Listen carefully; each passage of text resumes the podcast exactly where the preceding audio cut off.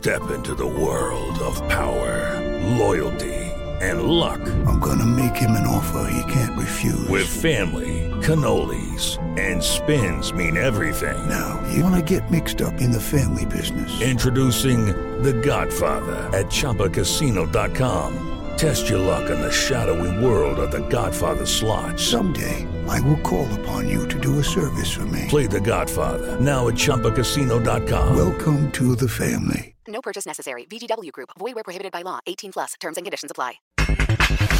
Bienvenida a la casa de apuestas, Enrique Bonilla. Quiero darle la bienvenida a caliente.mx como el primer patrocinador digital de la Liga MX. Bridget Walker es un héroe. Mauricio Sulaimán. Ya recibió nuestro campeón Bridget Walker su cinturón. Por ahí tenemos la foto. Eh, esa sonrisa lo dice todo. No hay nada más que explicar. Un jovencito eh, que nos da motivación. Atlante, con un solo extranjero, Mario García. Pero bueno, lo que te puedo decir es que son jugadores jóvenes. O sea, a pesar de que son eh, mayores, la gran mayoría son jugadores que rebasan por un año o dos años el límite. Pediste la alineación de hoy. Desde el Montículo, Toño de Valdés. En la novena entrada ganan de todas las formas posibles. Es espectacular lo que están haciendo. De centro delantero, Anselmo Alonso. Eso me llena de ilusión. A mí me encanta mi fútbol, me encanta ver los partidos. En la línea defensiva, Raúl Sarmiento. Es nuestro fútbol y al menos yo sí le tengo un gran afecto y me gusta. Actualiza y aumenta tus conocimientos deportivos con nuestros expertos. Espacio Deportivo de la Noche. Estos son los encabezados en las páginas de internet. Mediotiempo.com a cuatro días de iniciar torneo Atlas reporta cinco positivos. ¿Jugará el sábado? La academia reportó los positivos mismos que ya han sido puestos en aislamiento y bajo atención médica. Esto.com.mx Liga MX anuncia alianza con Caliente. El Guardianes 2020 tiene un invitado más. Enrique Bonilla anunció la alianza de la Liga MX con Caliente, un dúo que tiene como propósito hacer más divertido el campeonato, dijo Emilio Hank, director ejecutivo de la casa de apuestas. Record.com.mx Las Águilas presentaron su uniforme de local para el Apertura 2020. Como cada inicio de campaña, las Águilas no dejan de sorprender con su místico toque de la moda en el fútbol. Y para el arranque de la Apertura 2020, América no falló. Cancha.com son favoritos. El mediocampista Luis Romo aseguró que Cruz Azul se pone la etiqueta de favoritos porque no les pesará tras hacer una gran pretemporada. TUDN.mx Manchester City mete miedo al Real Madrid con una nueva goleada. Raheem Sterling impulsó a los Citizens con un doblete. Laporte y también anotaron.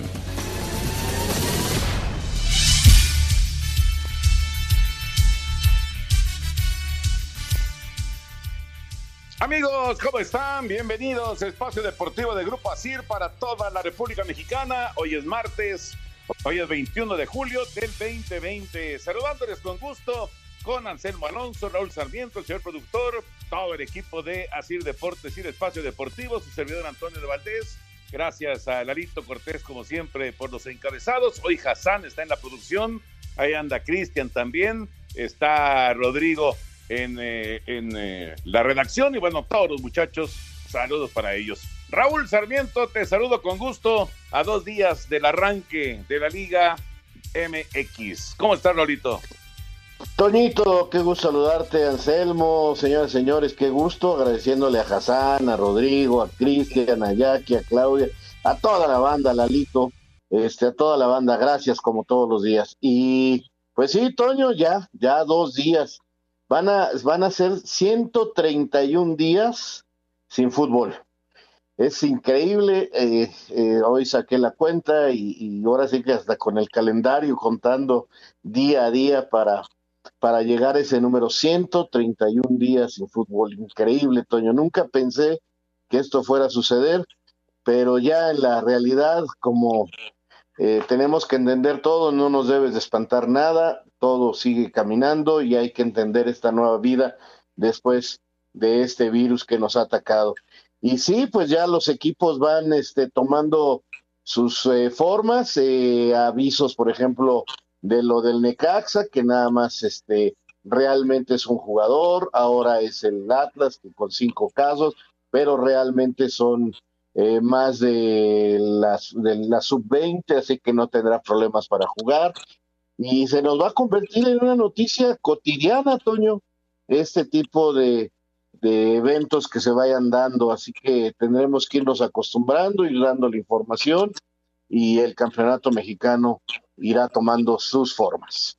Exactamente, eh, lo de Atlas es, es eh, un punto que vamos a tratar, por supuesto, en el programa. Y lo de Necaxa, Anselmo, te saludo con gusto, porque también lo de Necaxa se estuvo manejando que, eh, que tenían demasiados jugadores infectados. Aparentemente no es tan serio el asunto y, y, se jugará el partido de Necaxa el próximo viernes. ¿Cómo estás, Anselmo? Bien, Toñito, mucho gusto saludarte, Raúl, amigos, qué gusto estar con ustedes nuevamente. Muchísimas gracias por acompañarnos. Sí, fueron eh, rumores los que se manejaban desde el viernes que nos enteramos, Toño, de que se iba a cancelar el partido. Se manejaron inclusive 12 positivos. Yo intenté hablar con la directiva, había un poquito de, estaba cerrada la directiva y luego ya salieron a decir que era un solo positivo de jugadores más algunos del staff.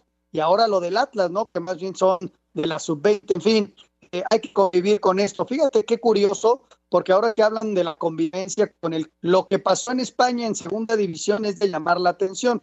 El Depor se estaba jugando su permanencia en segunda.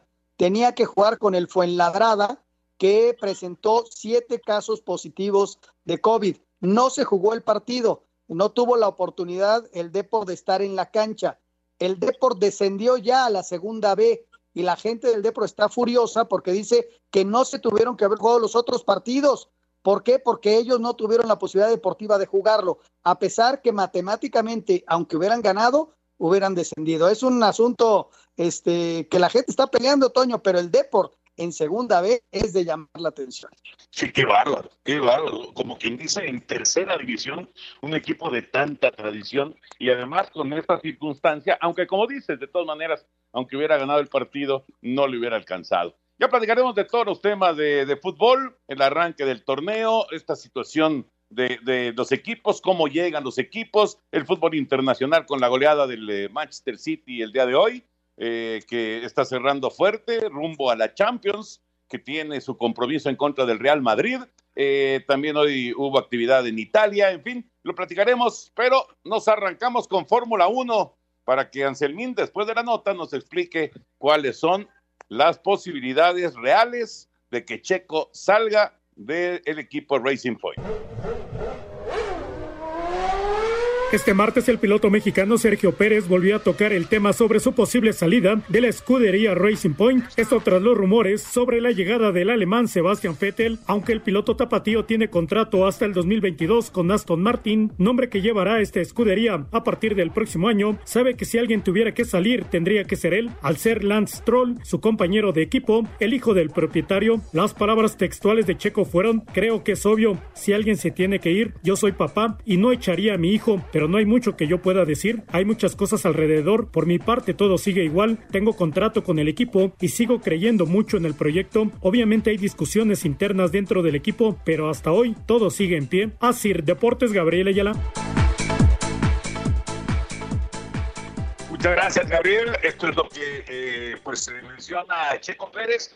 Eh, parece que esto va creciendo, Anselmo. Pues sí, Toño, todo es cuestión de que puedan fichar a Sebastián Fetel campeón del mundo, no sé cuánto cueste un, un piloto de ese tamaño, él ya no va a seguir en la escudería en la que está, en Ferrari, y, bueno, si logran, entonces alguien va a tener que dejar el puesto, porque no solamente es fichar al nuevo piloto, sino invitar al que le vas a dar las gracias, en este caso Sergio Pérez. La tiene muy clara, Toño. Se me fue Anselmín.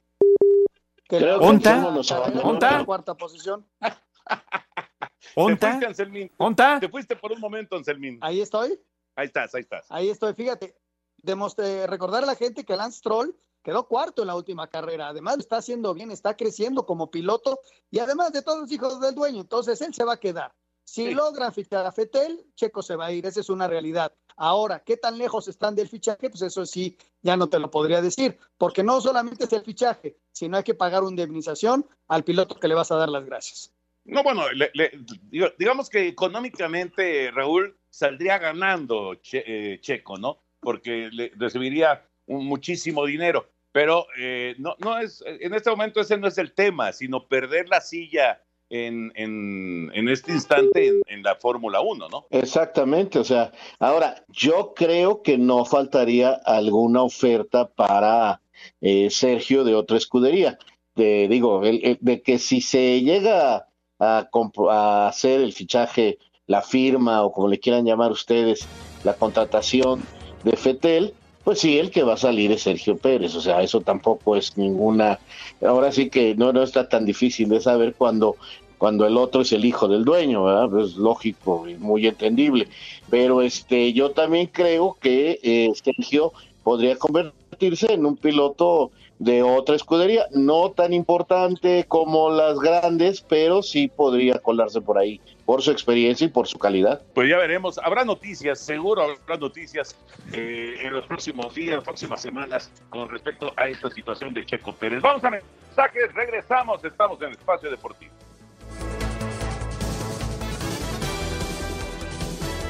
Tu opinión es importante para nosotros en Espacio Deportivo. Llámanos al 5540-5393 o al 5540-3698 o mándanos un WhatsApp al 5565-27248. Espacio Deportivo.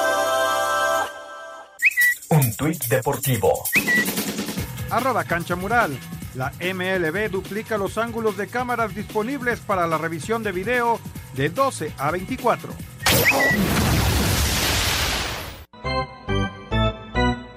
La mini campaña 2020 de las grandes ligas inicia este jueves después de múltiples negociaciones entre el sindicato de peloteros y la liga, además de varios cambios en las reglas. La primera novedad es que el calendario será de 60 juegos y los equipos solo se enfrentarán con rivales de su misma división y tendrán duelos interligas contra novenas cercanas a su ciudad sede. Hay varios cambios de reglas. En la Liga Nacional se utilizará el bateador designado. Los pitchers tendrán que lanzarle a un mínimo de tres bateadores o terminar la entrada. En los extra se aplicará la regla del knockout a partir del décimo episodio. Jugadores de campo podrán ser habilitados como pitchers y los rosters se han ampliado de 26 a 30 peloteros para el primer mes de la campaña. Los equipos podrán jugar en sus respectivos parques sin público, mientras que los azulejos de Toronto buscan casa debido a que no pueden usar su estadio por el cierre de fronteras en Canadá. Lo más probable es que los Blue Jays tengan como sede a la ciudad de Pittsburgh. Miguel Andújar de los Yankees dice que no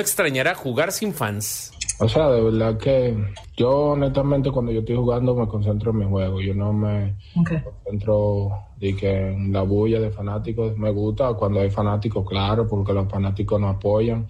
Pero a la misma vez mi concentración en el juego y, y darle lo mejor. Que si hay fanáticos, darle lo mejor. Pero como no hay, este, nada, concentra sí, y seguimos igual, concentrarnos en el juego y dando lo mejor de mí. En cuanto a los peloteros mexicanos, se espera que tengan actividad alrededor de 12, la mayoría de ellos pitchers. Los abridores Julio Urias de Dodgers y José Urquidi con Houston. Los relevistas Oliver Pérez, Joaquín Soria, Sergio Romo, Luis César, Víctor Arano, Gerardo Reyes y como cerradores Roberto Zuna, además de Giovanni Gallegos. Los jugadores de campo serían el jardinero Alex Verdugo con Boston y el shortstop Luis Urias con Milwaukee. A la espera de una oportunidad estarán Héctor Velázquez y Ramón Urias con Baltimore, Isaac Paredes con Detroit y Víctor González con los Dodgers. Los grandes favoritos para llegar a la Serie Mundial son los Dodgers de Los Ángeles por parte de la Liga Nacional y los Yankees de Nueva York en la Liga Americana. Nueva York sumó al mejor pitcher de la liga con la adición de Jared Cole. Su bullpen es de primer nivel y a la ofensiva tienen bateadores destacados como Aaron Judge, Giancarlo Stanton, Gleyber Torres y Gary Sánchez. Los Dodgers cuentan con la mejor ofensiva de la liga con peloteros del calibre de Cody Bellinger, el recién llegado Mookie Betts, Max Monsi, Jack Peterson, Corey Seager y Justin Turner. Las dudas con ellos es su pichó abridor que perdió a David Price y el bullpen con el cerrador Kelly Jansen, quien ha bajado su nivel en los últimos años. Otros equipos a tomar en cuenta son Atlanta, Cincinnati y el campeón Washington en la nacional. En la americana están Houston, Tampa Bay, Minnesota y Oakland. El pitcher Joaquín Soria cree que los atléticos pueden sorprender en la liga americana. Nosotros tenemos un equipo, un, equipo joven, eh, pero bastante ya con bastante experiencia, a pesar de que son jóvenes eh, y, bastante motivados para salir adelante. Yo creo que, que tenemos con qué eh, pelear la división y, y la Serie Mundial. Para Sir Deportes, Memo García.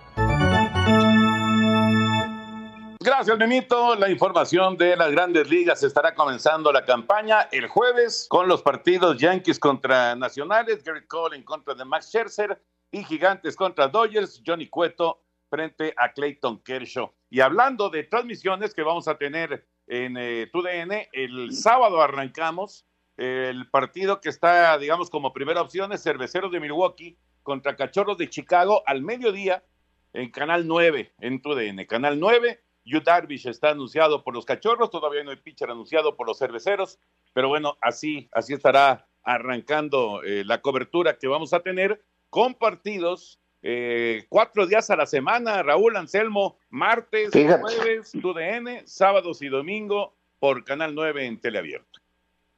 No, pues felicidades, Toño, y felicidades a todos los aficionados al béisbol.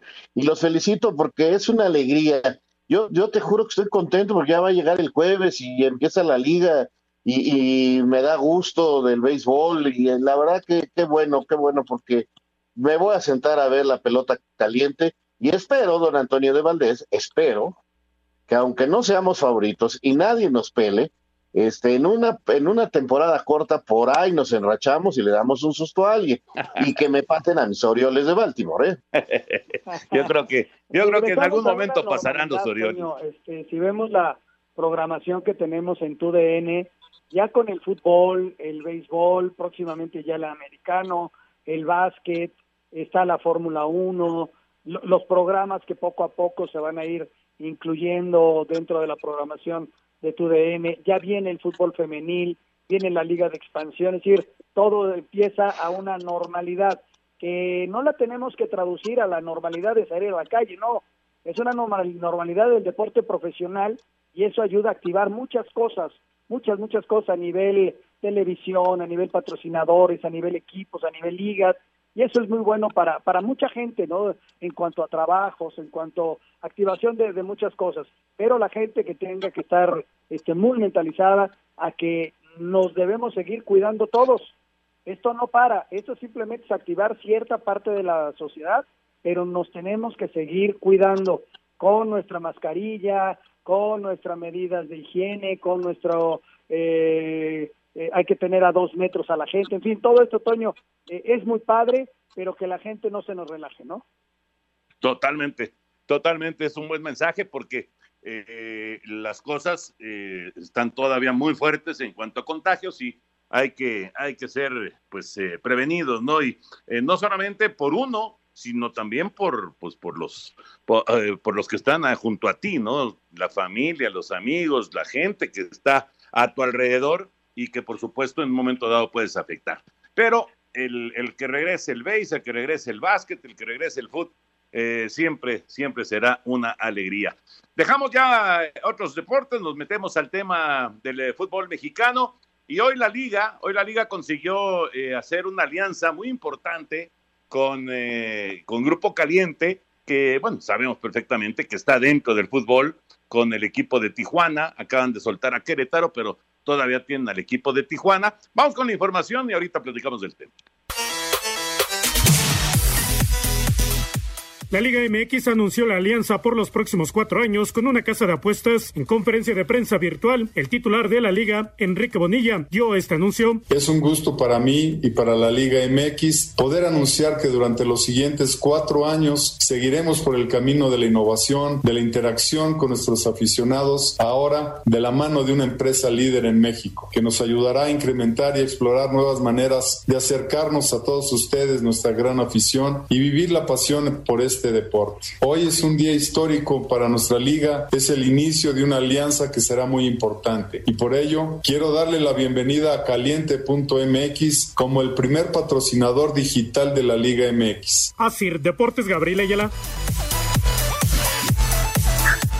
Muchas gracias, Gabriel. Y eh, eh, es interesante esto porque eh, y salía hace unos cuantos días una nota con John de Luisa, el presidente de la Federación Mexicana de Fútbol, no confundir a la federación con la liga, que el presidente de la liga MX, ya sabemos, es eh, eh, el señor Bonilla, eh, y, hablaba acerca de que pues se van a necesitar un apoyo por parte de FIFA, porque les ha pegado muy duro, pues en el aspecto económico, todo este rollo de la pandemia. eh, y, que consiga la liga en este momento un patrocinador de este tamaño, eh, realmente sí es de llamar la atención y, qué bueno, qué bueno que se pusieron de acuerdo, qué bueno que va a haber un apoyo económico para, para la Liga MX y evidentemente eh, no, no, vamos, no, no es que pues vaya a, tener una crisis económica como para desaparecer, pero de que les ha pegado durísimo y les va a seguir pegando, Raúl Anselmo, a todos los equipos, pues es un hecho. O sea, no tener público en los estadios es un golpe económico brutal para todos los equipos. Así es, Toño, es un golpe muy fuerte y todo lo que sea conseguir eh, patrocinios es bueno. Este tiene además la situación eh, de que es eh, digital, como lo anunciaba el señor Bonilla, y esto pues está eh, modernidad que estamos alcanzando y entonces se van a encargar de un buen número de estadísticas que tú vas a poder ir encontrando en la página de la federación, una serie de cosas que van a ir entregando eh, este nuevo patrocinador en conjunto con la gente eh, de, la, de la liga, ¿no? Entonces, qué bueno, qué bueno, Toño, todo esto es activar la economía y es mejorar de alguna manera eh, mejoras, eh, valga la redundancia, para la liga. ¿Cuánta gente trabajará en la Federación Mexicana de Fútbol? ¿No? Y, que no tuvo ingresos en cuánto tiempo. Hay que recordar que se paró el trabajo de selección nacional, que es de los principales proveedores de dinero para la liga. La selección este año eh, ya no jugó ni en marzo, Toño, o sea, no ha jugado. Entonces no ha habido ingresos. ¿Cómo mantienes a ese, a ese staff de gente de la Federación Mexicana de Fútbol? No es fácil. Y entonces, pues la liga apoya en, ese sentido porque la liga también tiene gente a la que le tiene que pagar por sus servicios, ¿no? Eh, a los mismos árbitros, eh, hay muchas cosas, ¿no? Aunque también pagan los equipos esas circunstancias. Entonces, este, te digo, reactivar el fútbol es reactivar la economía de muchas familias que vivimos alrededor de este deporte. Pues ojalá, ojalá que esto sea un golpe eh, económico importante y de apoyo y de que pueda, pueda eh, la liga, eh, pues de alguna manera irse recuperando, ¿no? En una situación sumamente complicada, sumamente difícil que se ha, se, ha, estado presentando en nuestro país. Esto es en el fútbol, pero lo podemos trasladar a cualquier rubro a cualquier parte lo podemos trasladar y, pues así están las cosas, ¿no? Y van a, y van a pasar eh, en ciertos rubros muchos años para que pueda haber una recuperación completa. Pero bueno, vámonos con el tema ya deportivo, con el tema cancha y con las Chivas. ¿Cómo va el flaco? ¿Cómo va Luis Fernando Tena con el Guadalajara? Pese a no contar con la presencia de su entrenador Luis Fernando Tena en el campamento de las Chivas Rayadas del Guadalajara, no hay pretextos para debutar de la mejor forma ante León este fin de semana en el torneo Guardianes 2020. Miguel Ponce, lateral del rebaño, dejó claro que con Chava Reyes en el banquillo se sienten igual de seguros. No, no lo creo. Eh, sí, obviamente se extraña ver al, al profe porque es una persona que todo el tiempo está platicando con cada uno, ¿no? Entonces, este, al no verlo ahí, pues sí se extraña su presencia, pero que afecte, yo creo que para nada eh, el mismo respeto que le tenemos a él se lo tenemos a, a Xavi y a Coyote y por lo tanto todos los entrenamientos y, los partidos que hemos tenido tratamos de dar la mejor versión de cada uno de nosotros para, para ser un equipo competitivo porque sabemos que el profe eh, aunque no está aquí, siempre está al pendiente de, de, lo que pasa con todos nosotros. Para Sir Deportes desde Guadalajara, Hernaldo Moritz. Gracias, Hernaldo. Era, era eh, por supuesto, eh, pues eh, una, una situación incómoda para la gente de Chivas. Lo sigue siendo porque ya dijo el flaco que no va a estar en el primer partido en, en, el arranque del, del campeonato, pero pues también si lo puedes perfilar como una motivación, pues también podría darse como una motivación, ¿no?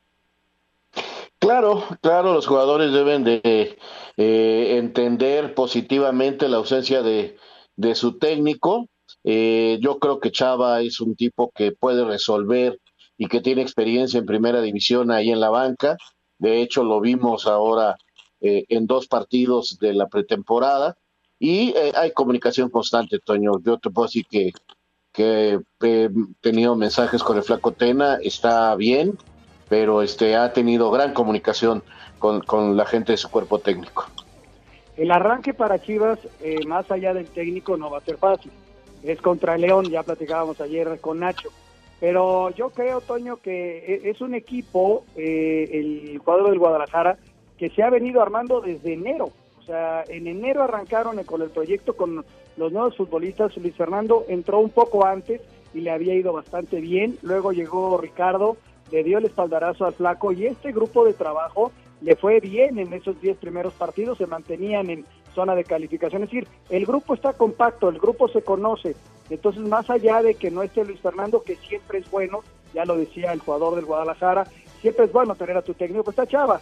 Y Chava y, Luis Fernando han trabajado muchos años juntos, este, pero al margen de eso, el partido es bravo, ¿eh? es contra León, es un partido bien duro. El León también tuvo una buena pretemporada. Comunícate con Toño, con Raúl y con Anselmo a través de nuestras redes sociales. En Twitter, arroba e-deportivo. Y en Facebook, Espacio Deportivo. Esperamos tus comentarios. Espacio Deportivo. Un tuit deportivo. Arroba la afición. Crean calendario del Necaxa en Liga MX al estilo de los Simpsons. Espacio por el mundo. Espacio deportivo por el mundo. El exdirector técnico del Cruz Azul y Santos, Pedro Caiciña, fue presentado como nuevo entrenador del Al-Shabaab en la Liga de Arabia Saudita. El diario italiano La Gazzetta dello Sport dedicó su portada de este martes al interés que existe de la Juventus por el delantero mexicano Raúl Jiménez. Alexander Seferin, presidente de la UEFA, aseguró que no plantean tener aficionados en los estadios a corto plazo, pues no arriesgarán la salud de nadie en Europa. Diferentes medios en Brasil aseguran que el Flamengo buscaría a Javier Aguirre para que sea su nuevo director técnico, después de que el Vasco descendiera en la Liga Española con el Leganés. El Manchester City derrotó 4 por 0 al Watford, mientras que el Arsenal cayó 1 por 0 en su visita al Aston Villa, en el inicio de la jornada 37 de la Premier League. Espacio Deportivo, Ernesto de Valdés.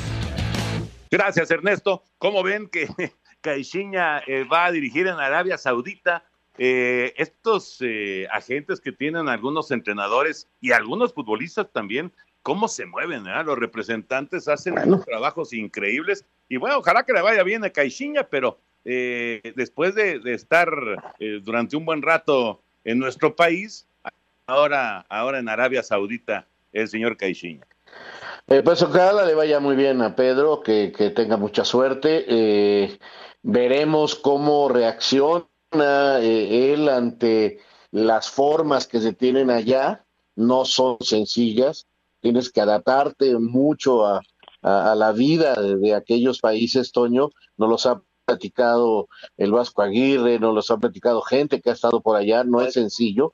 Y este, y y Pedro es un tipo de una disciplina muy especial y tienen que ser las cosas como él diga, quiere a los jugadores desayunando, quiere a los jugadores comiendo varios días en el club, en fin, si a ver si, si no choca un poquitín y, y lo de los representantes, los representantes la verdad digo, es su chamba y, y por todos lados buscan lograr sus, sus ingresos también y sí, mira, mira dónde lo fueron a colocar.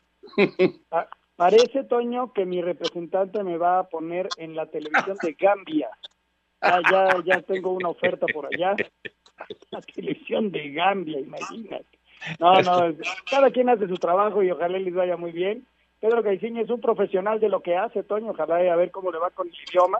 Esperemos que muchos jugadores sí puedan hablar inglés y que él hable un inglés perfecto y su traductor le entienda.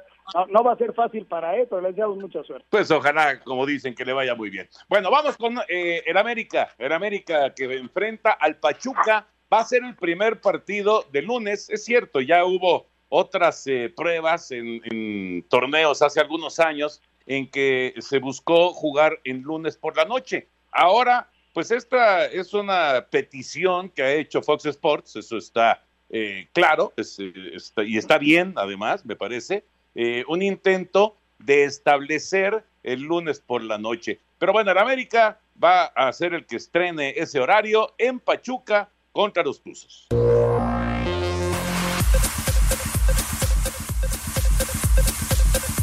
América presentó a través de sus redes sociales su primer uniforme que recuerda al de la década de los 80, con un triángulo en el pecho en azul oscuro con las mangas y los costados amarillos, además de unas líneas en naranja, rojo y azul que enmarcan el triángulo. Sobre cómo ve a su equipo para el inicio de la temporada, el técnico Miguel Herrera tiene plena confianza en sus muchachos. Con sinceridad, como lo he dicho, a tope, a tope. Yo no puedo tener desconfianza en mi equipo. Nuestro trabajo de pretemporada fue muy claro. Por más que la exigencia haya sido a tope en un torneo de pretemporada. Herrera reconoció que tuvieron que trabajar mucho esta pretemporada con Santiago Cáceres para ponerlo a tono. Pues él tiene un problema que de repente se sobrepasa de peso y en esta pretemporada aprovechamos eso. Ya lo pusimos a tono, seguramente podremos estarlo usando para el- los primeros partidos del torneo ya. ¿no? Para Sir Deportes, Axel Tomán. Muchas gracias, Axel. Eh, estoy viendo el, el uniforme. Eh, sí me recuerda mucho la, la época aquella de, de los Lalo Vacas y pues, esa, esa etapa de, de ese América, Raúl Anselmo. ¿Te gustó el uniforme, Raulito? Sí, sí, a mí sí me gusta. Eh, tiene, tiene detalles de aquellos, no es la primera vez que buscan así un uniforme medio rétro, lo han buscado de diferentes formas. No puede ser igual por un derecho de autor, eh, esa es la verdad, no lo pueden sacar exactamente igual por esa situación, pero este, a mí sí me gustó el uniforme, me gusta el uniforme de visitante, eh, está bien. Ahora, lo que más me gustaría es que el equipo vaya encontrando su forma de jugar y que podamos conocer ya a fondo. Eh, eh, fíjate, Toño, hoy platicaba yo con algunos compañeros. eh, en, América realmente no conocemos al Cázares defensa central, no conocemos realmente al Cázares medio de contención, no conocemos realmente a Leo Suárez, el volante por derecha. ¿Por qué? Porque llegaron de refuerzos para la temporada anterior y jugaron poco. Tuvimos ahí pequeñas lucecitas de ellos y, y necesitamos que, que también aparezca Nico Benedetti. Bueno, necesita el América. Entonces, eh, realmente eh, los refuerzos del América son estos jugadores que no hemos visto y, y va a ser muy interesante saber si realmente son del nivel para que el América compita en lo más alto. porque ya lo decía Miguel, la, la exigencia, inclusive en pretemporada, para un equipo del América es altísima, ¿no? La- las críticas fueron duras, eh, saben que tienen que mejorar defensivamente, recibieron muchas anotaciones, pero bueno, fue pretemporada, aunque fue un torneo, fue pretemporada y la gente eh, sí lo califica eh, al América así, ¿no? De, de un nivel eh, bajo defensivamente hablando, este, y se quedó en el camino, pero en fin, ese es el América y sabemos que las críticas siempre van a ser muy duras. Yo creo que América tiene un equipo para competir muy, muy fuerte. No sé hasta cuándo le va a alcanzar, pero ya comentaba Raúl de los refuerzos y estos están a tope. El equipo le va a pelear a Cruz Azul y le va a pelear a Tigres y le va a pelear a León, ¿eh, Toño? E inclusive a Guadalajara, eh, por ahí yo veo a Monterrey, esos son los equ- equipos ¿Otra que vez se nos fue? Se nos fue Anselmín. muy fuerte, Anselmín ¿eh? está ¿Otra hoy vez? como, como en, en, en otra sintonía, ¿verdad? Sí, sí, sí, Aquí sí. estoy, aquí estoy. Eh, Está como la canción de José Alfredo. Está que se va, que se va y no se ha ido. Aquí estoy. Bueno, mientras, mientras recuperamos a Anselmín, vamos con Cruz Azul, que están muy motivados por eh, lo de la Copa GNP por México y bueno, sienten que están eh, listos para retomar en donde se quedó el torneo anterior, que estaban en primer lugar, la máquina cementera de Cruz Azul. El jugador de Cruz Azul, Luis Romo, le da el valor al título que consiguió el equipo en la Copa por México, aunque mucha gente no se lo dé. Sin embargo, sabe que las críticas se acabarán cuando se consiga el campeonato de liga. Cualquier equipo quería ganar la Copa, era Copa GNP, a lo mejor no le dan, no le dan importancia, pero te apuesto que cualquier equipo la quería ganar. Te diste cuenta lo que pasó con Tigres, lo que pasa con Chivas al final. Nosotros nos corresponde, nosotros como futbolistas, seguir trabajando, ser campeones y quitar esos fantasmas de, de nuestros hombros. Pero sí, campeonatos moleros o como sean, Cruz Azul tiene que ganar todo y que realmente la obligación principal del club es ganar la liga y hasta que no ganemos esa liga nos tenemos que seguir bancando todos los comentarios. Cualquier cosa que no sea el título que no se gana hace 23 años es un fracaso. La única forma de, de cambiar todos los comentarios o de nosotros hacer historia y dejar nuestra huella en el fútbol mexicano y en Cruz Azul es ser campeón. Todo lo demás pasa a segundo término. Asir Deportes Gabriel Ayala. Gracias, Gabriel. A ver, Anselmín. Ahí está, ahí está Anselmín. Ahí estoy, ahí estoy. está. Que dicen Lo que que, pasa la es nueva que sí te normalidad estabas- hasta Cruz Azul es campeón. Ya, resulta, resulta que sí te estabas escuchando, pero Raúl y yo te dejamos de escuchar.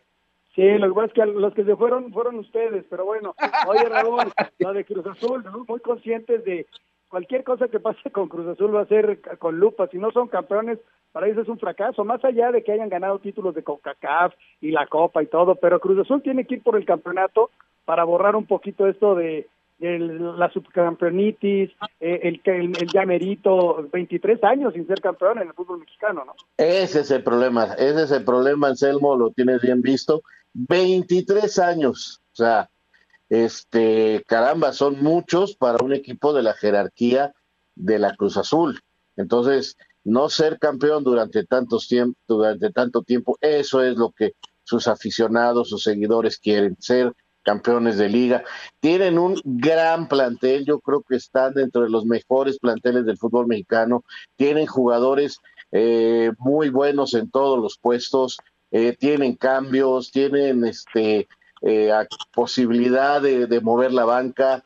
Eh, realmente te digo, o sea, yo veo un equipo muy importante con eso. Ahora, veremos cómo se les va dando el torneo y cómo van manejando las presiones y cómo llegan a noviembre. Esa es la lo, más importante. Cómo llegan a noviembre para saber si, si realmente está en condiciones de manejar una liguilla, ¿no? Esa es, esa es la grande, si saben manejar la liguilla.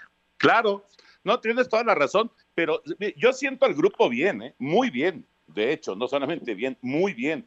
Creo que Siboldi ha hecho un trabajo magnífico, eh, que Ordiales lo ha hecho muy bien. Hay que recordar que eh, viene, viene de una sacudida muy fuerte, digamos, la cúpula de, de, Cruz Azul, del equipo de Cruz Azul, con lo de Billy Álvarez, con inclusive la salida de Ricardo Peláez en su momento. Fue una sacudida muy violenta, muy, muy violenta, y llegó no en las mejores condiciones, Siboldi. Esa es la realidad.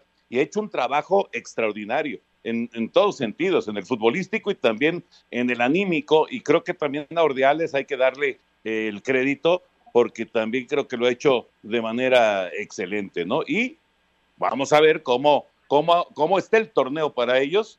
Y efectivamente, o sea, lo de calificar, pues creo que hasta los mismos eh, aficionados cementeros lo descartan. O sea, ellos saben que tienen que estar ahí, que tienen que estar en la calificación, más ahora que son 12 equipos, ¿no? pero bueno, meterse en los cuatro primeros sería importantísimo. Eh, y luego, y luego la liguilla, que ese es el gran reto, el gran, gran reto que tiene Cruz Azul para esta temporada. Eso es lo que a mí me parece, ¿no? Pero eh, por lo menos en cuanto a ánimo, en cuanto a motivación, en cuanto a fútbol, yo, yo veo muy bien. Además, la preparación que tuvo este equipo, hablando futbolísticamente, la preparación con, este, con esta copa, yo creo que va a ser de los equipos en, más ritmo del arranque del torneo. ¿eh? Sin duda, Toño. Yo sabes dónde veo una gran virtud de, de, Ciboldi, en que el equipo comprendió en lo futbolístico lo que quiere. Yo creo que es un equipo que si le das espacios te mata. Eh, eh, vamos a ver cómo logra deshacerse de los equipos que se le encierren. eso va a ser importante en lo futbolístico. Pero además la mentalidad, yo creo que ahí está el punto más positivo de Ciboldi, en que ha logrado que su equipo se saque presiones. Y si logra en la liguilla sacarle esa presión, pues es muy factible que, pueda ser campeón de fútbol mexicano, ¿por qué no? Nada más para complementar, Toño, la gran banca que tiene, ¿no? Volteas a la banca y no le duele nada. Y un equipo con una gran banca tiene posibilidades de figurar en el fútbol mexicano y la banca de Cruz Azul es muy, pero muy fuerte. Sí, sí, sí, sí, totalmente. Vamos a ir a mensajes. Regresamos. Estamos en Espacio Deportivo de la Noche. Comunícate con Toño, con Raúl y con Anselmo a través de nuestras redes sociales. En Twitter, arroba e-deportivo. Y en Facebook, Espacio Deportivo. Esperamos tus comentarios. Espacio Deportivo. Un tuit deportivo. Arroba as-más deporte. Siete jugadores del CSK de Moscú de hockey sobre hielo dan positivo por coronavirus.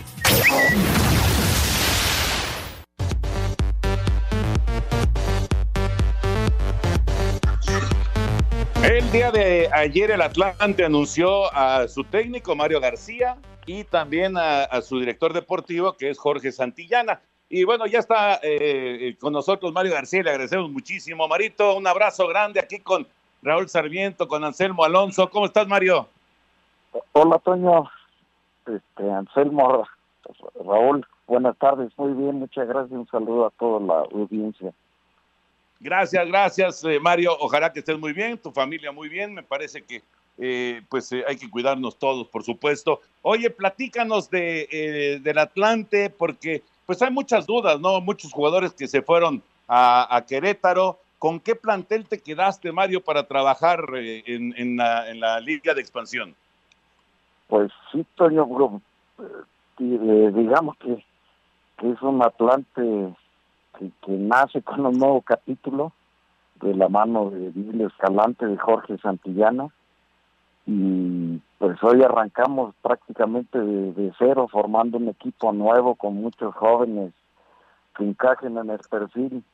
históricamente este equipo ha tenido de, buenos jugadores aguerridos y, jugadores de revancha y, pues bueno, que se van a dar a conocer ahora, más que conocidos, eh, van a empezar a forjar su historia de la mano de este nuevo capítulo del Atlante. Felicitarte, eh, eh, sabemos que eres un buen técnico, que trabajas muy bien en lo táctico y en la cancha, y, regresar al Atlante debe ser siempre, pues para ti que lo ganaste prácticamente todo con los potros, de, de una alegría muy especial, ¿no? Volverte a poner esa playera, Mario.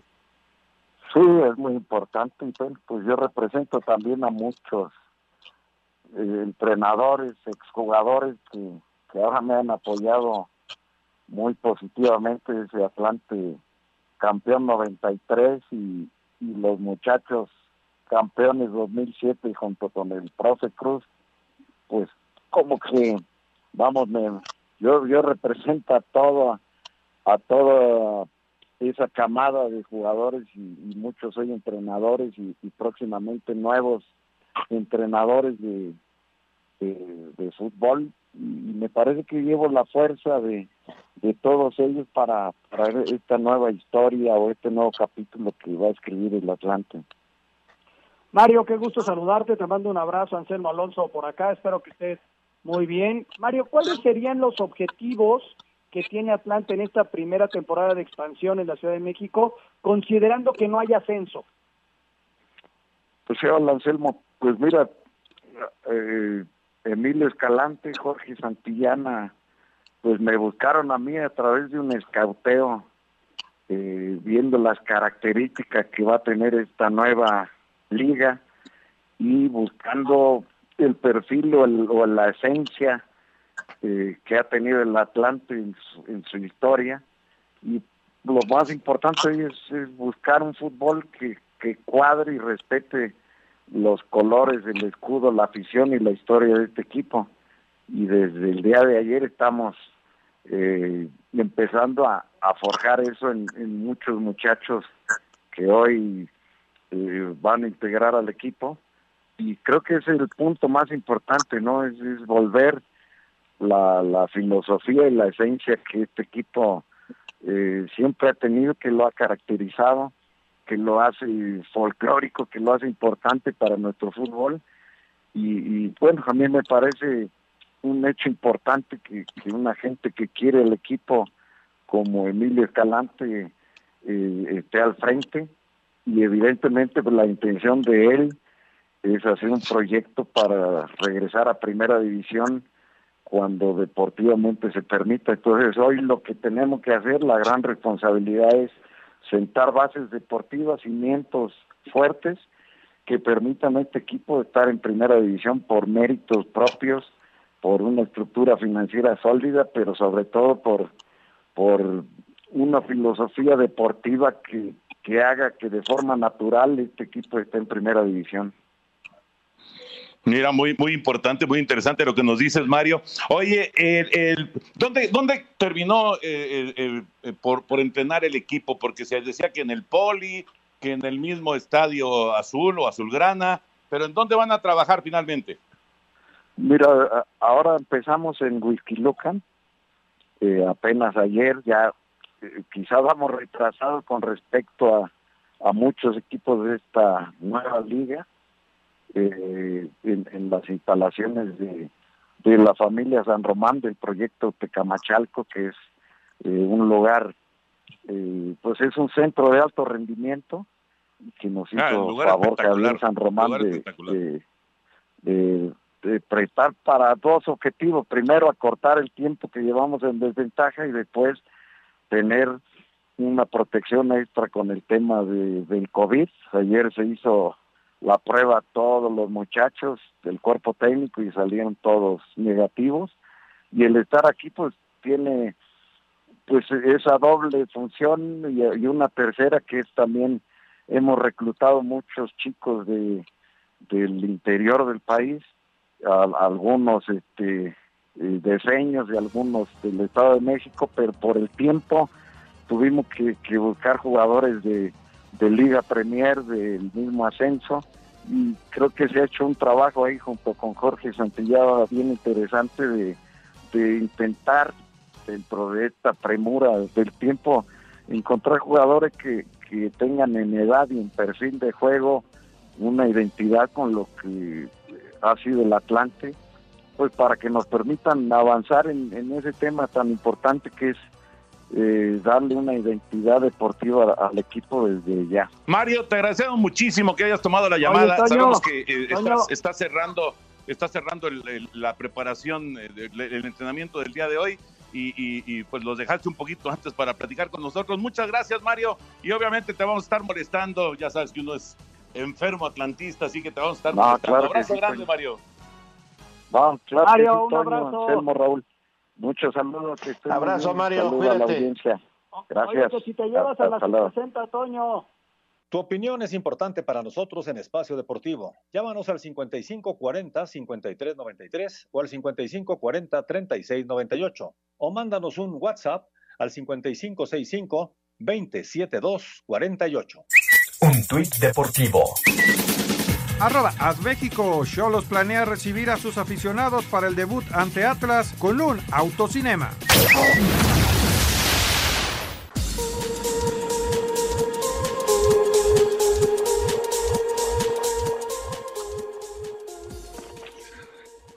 Bueno, pues aquí estamos de regreso y ya para cerrar y para saludar al señor productor, eh, Anselmín, ¿qué decías ahí al final para Mario García? Nada, le quería preguntar que si tenía un lugar para ti en la sub-60, pero creo que no. ¿Sabes qué? Eh, por lo que nos platica Mario, eh, nos podemos ir olvidando de que compren un lugar en, la liga, ¿eh? Y que va a ser una cuestión deportiva, por lo que nos comentó ahorita Mario García. Pues sí, Toño, ojalá, ojalá sea así, me, me encantaría que fuera por lo deportivo ya hay varios equipos que se están poniendo un plazo de dos años, ¿no? Por ejemplo, Atlético Morelia, la idea es también ascenderlo en dos años y, cuando se abra el ascenso, pues este veremos qué equipo realmente tiene el fútbol y, todo el cuaderno de cargos que, que tenga que llenar para estar en la primera división. Lo deportivo es lo mejor y ojalá nos abrieran el descenso lo, ya el próximo año. Sí, yo creo que van a ser dos años, dos años para abrir el, ascenso. El descenso, lo dijo John de Luisa, en seis años no vamos a tener descenso. Yo creo que hasta el Mundial de México, Estados Unidos, Canadá, hasta ahí vamos a tener el, eh, si es que se dan las condiciones económicas, pero el ascenso, dos o cuatro, hacer una liga más grande, yo creo que por ahí puede ir la idea pero ascenso otoño yo creo que van a ser dos más para tener 20 y, y, así, descenso no va a haber. ¿eh? Pues sí, así Acuérdate, Anselmo, que ya llevamos tres años, ¿eh? Sí, claro. no, no, más ya nomás nos faltan tres, ya nomás nos faltan tres. Pero es que, es que Raúl, decían que era hasta el Mundial de México, Estados Unidos y Canadá. Yo dudo, yo dudo que vayan a poder hacerlo así, Toño. La presión en lo deportivo va a estar, va a estar durísimo. Vas a ver, eh, yo entiendo perfectamente la situación económica, pero caramba, eh, eh, estar sin descenso es realmente una problemática grande para la competencia. Pero además de todo, Toño, hay una demanda, ¿eh? Hay una demanda en el TAS o en alguna de estas circunstancias que emitió la gente de Venados, de Mérida, la gente de la UDG, vamos a ver en qué termina esa demanda. Ellos decían que se, se tendría que abrir el ascenso y el descenso. Vamos a ver en qué, en qué termina todo eso, ¿no? Claro, efectivamente. Señor productor, ¿cómo estamos? Un abrazo. ¿Qué tal, Toño? ¿Cómo estás? ¿Qué tal, Anselmo, Raúl? Ahí les mandé un correo ya con la preparación para la quiniela, pero no, no recibí ninguna acuse de, de recibo de parte de ustedes. ¿Onta? ¿eh? Mañana, mañana primera hora lo tiene usted, que- señor productor. Sí, yo lo leí ¿Para qué, para qué tenemos el WhatsApp? Bueno, entonces vámonos con las llamadas porque nos queda muy poco tiempo y tenemos muchas llamadas como esta que nos dice, hola, buenas tardes, soy Alberto Ponce.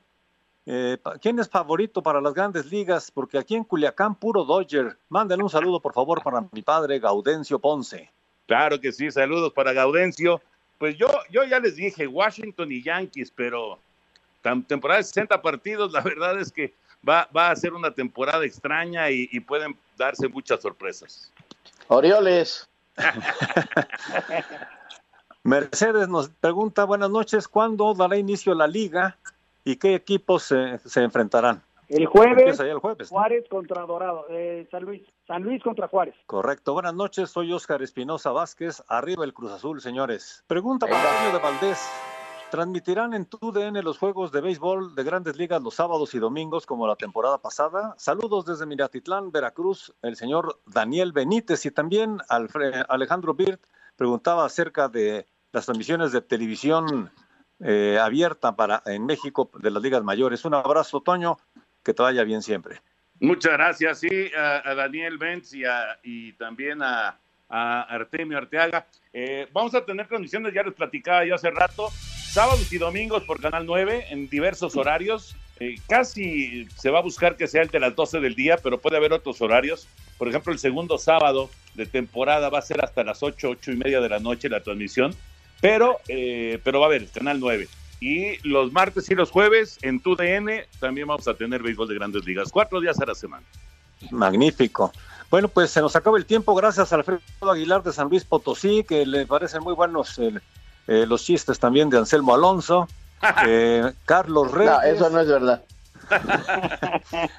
Se nos acaba el tiempo. Muchas gracias por sus mensajes y llamados. Señor Raúl Sarmiento, buenas noches. Señor Buenas noches. Anselmo Alonso, buenas noches. Hasta mañana, buenas Toño de noches. Valdés, vámonos. Vámonos, vámonos. Ahí viene Eddie. Abrazo a todos. Buenas noches. Son un par de inútiles de veras. Espacio Deportivo.